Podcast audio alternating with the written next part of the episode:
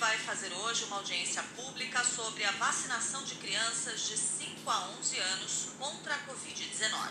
O encontro começa às 10 da manhã e vai até uma da tarde. Poderá ser acompanhado pela internet. Os participantes da audiência devem analisar o resultado da consulta pública sobre o assunto, que terminou no domingo.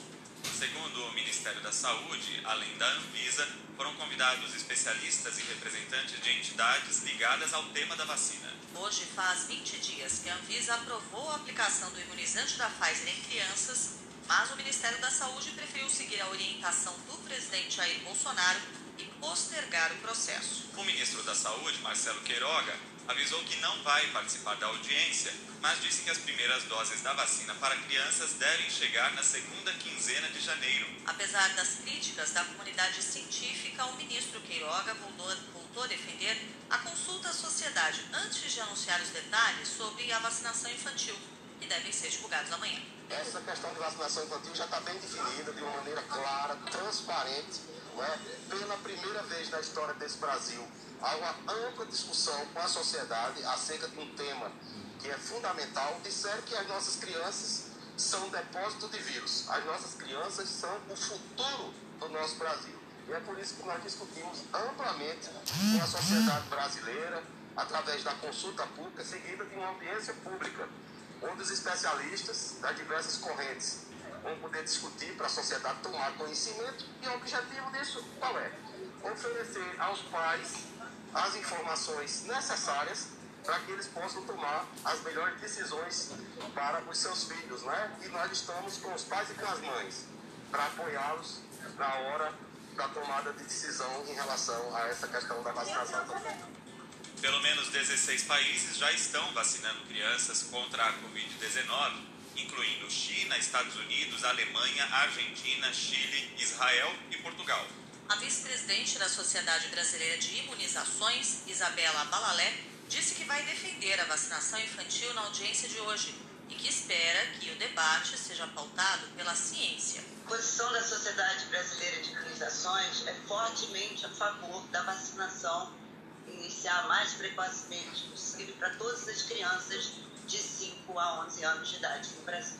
Eu desejo que seja uma audiência tranquila, em que a gente possa se posicionar com dados científicos, que todos levem dados científicos. Nas últimas 24 horas, o Brasil registrou mais de 12 mil novos casos da Covid-19, que representam um aumento de 153% em relação a duas semanas atrás. São 143 casos da variante Omicron. Segundo os especialistas, o aumento pode estar relacionado ao apagão de dados após o ataque hacker ao sistema do Ministério da Saúde e a disseminação da variante Ômicron. Em Belo Horizonte, mais de 70% dos leitos de enfermaria estão ocupados por pacientes com suspeita de Covid-19. De acordo com o boletim epidemiológico da Prefeitura, o índice de ocupação está no vermelho. O relatório também aponta que 60,7% dos leitos de UTI estão preenchidos por pacientes infectados com a doença. O infectologista Emerson Luz alertou que as festividades de fim de ano devem resultar em mais aumento de casos no país. O especialista destacou que, com o avanço da influenza, a detecção da Omicron ficou mais difícil, porque os sintomas são parecidos. Ela tem se mostrado mais branda, mas nós temos que pensar assim, mesmo que tenha uma letalidade baixa, com a possibilidade que ela tem de passar para muita gente, vai ter uma transmissibilidade maior, isso vai ter um impacto muito grande na população. Muitas pessoas vão procurar ao mesmo tempo postos de saúde. Nós estamos vendo em alguns estados isso acontecer, é, um colapso no atendimento básico. Isso é uma coisa que pode ser evitada desde que haja essa preocupação das autoridades de preparar ah, os serviços de saúde e, ao mesmo tempo, orientar a população a se vacinar. Infelizmente, não há como diferenciar o quadro uma gripe, um influenza H3N2 da Covid. São muito semelhantes ao único, a mesma característica. Geralmente, ela não diferencia a perda de olfato e de paladar, coisa que acontecia nas outras variantes. Então, inicialmente, não tem como diferenciar. Isso que o Dr. Emerson Luz mencionou, essa dificuldade nos sistemas de saúde, muita demanda, é algo que já está acontecendo em vários pontos do Brasil. Ao longo do Jornal da CBN, a gente fala mais sobre esse assunto. pelo menos três estados já registraram casos de pacientes infectados por gripe e por Covid-19 ao mesmo tempo. São Paulo, Rio de Janeiro e Ceará notificaram a infecção simultânea de seis pacientes. A dupla infecção está sendo chamada de flurona. Em Santa Catarina, o secretário de Saúde, André Mota Ribeiro, disse que também estão sendo investigados casos suspeitos de influenza e coronavírus.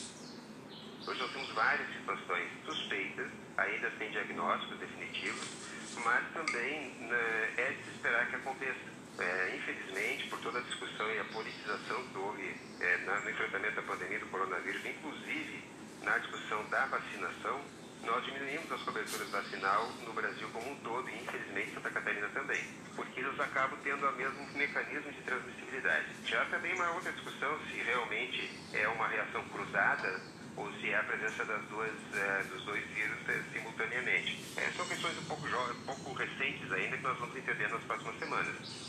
Na TV Globo, a pediatra e infectologista Cristiana Meirelles destacou a importância de testagem para que as doenças não evoluam para quadros mais graves. É importantíssimo que as pessoas testem, façam a testagem. Se houver sintomas, pode ser feito o teste de antígeno, que também é coletado com suave, com cotonete, nasofaríngeo. Se não houver sintomas, se a pessoa tiver tido contato com uma pessoa com influenza ou com Covid, tem que ser feito o teste de biologia molecular, que é a PCR, porque esse diagnóstico vai ser fundamental para o médico orientar o tratamento adequado e principalmente para orientar o tempo de isolamento. O governador de São Paulo, João Dória, assinou um decreto que obriga os servidores públicos estaduais a apresentarem comprovante de vacinação completa contra a Covid-19. A medida atinge mais de meio milhão de profissionais empregados em órgãos de administração do Estado. Segundo o governo de São Paulo, o comprovante só deixará de ser exigido em casos específicos quando o servidor tiver alguma restrição médica em relação à vacina. Agora são 6 e 9. O governo federal anunciou que vai se reunir com representantes dos navios de cruzeiro para decidir quando as operações serão retomadas. Após recomendação da Visa, o governo suspendeu a temporada de cruzeiros no Brasil até 21 de janeiro por causa do aumento exponencial de casos de Covid. O anúncio ocorreu horas após a Associação Brasileira de Navios de Cruzeiros informar a suspensão voluntária e imediata por parte das companhias. Segundo a Visa, desde o começo da temporada, no dia 1 de novembro, foram confirmados 829 casos de Covid-19 entre tripulantes e passageiros das cinco embarcações que operam no Brasil. Desse total, quase 800 casos foram registrados somente depois do Natal. Conforme a Associação do Setor, a suspensão temporária ocorre com efeito imediato para novas partidas e nenhum hóspede será embarcado. Somente os cruzeiros atuais vão finalizar seus itinerários conforme planejado.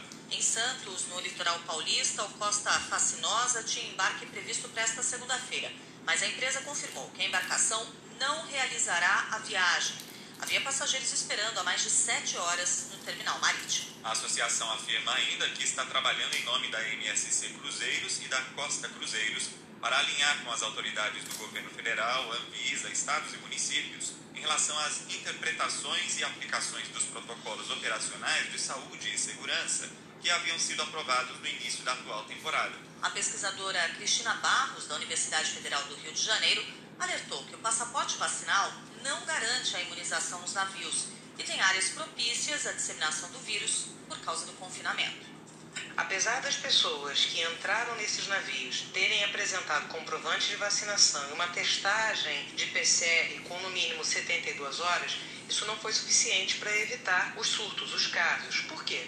Porque depois de uma testagem a pessoa pode se contaminar. E além disso, a nova variante, por exemplo, a gente ainda precisa entender se ela exatamente tem se manifestado com sintomas mais leves por conta da vacinação ou se ela é menos agressiva. O fato é que navios são lugares de convívio intenso de pessoas mais confinadas, com várias áreas que não têm uma circulação de ar natural. Agora 6 horas 11 minutos. O cirurgião Antônio Luiz Macedo deve decidir hoje se o presidente Jair Bolsonaro vai passar por uma cirurgia para tratar a obstrução intestinal.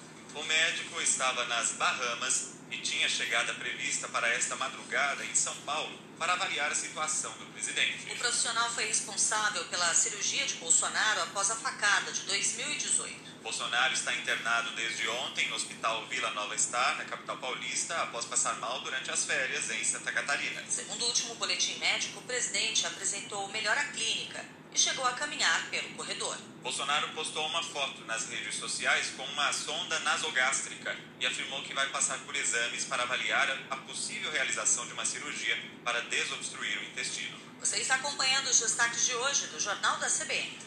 Um relatório do COAF aponta que o pai do governador do Acre movimentou 420 milhões de reais numa conta bancária entre janeiro e agosto de 2019. Eládio Camelia entrou na mira da Polícia Federal por causa das movimentações suspeitas envolvendo o filho, o governador Gladson Cameli, do Progressistas. Os dois foram alvos de buscas na Operação Ptolomeu, que investiga um suposto esquema de desvios em contratações nas áreas de saúde e infraestrutura. A partir de agora, você acompanha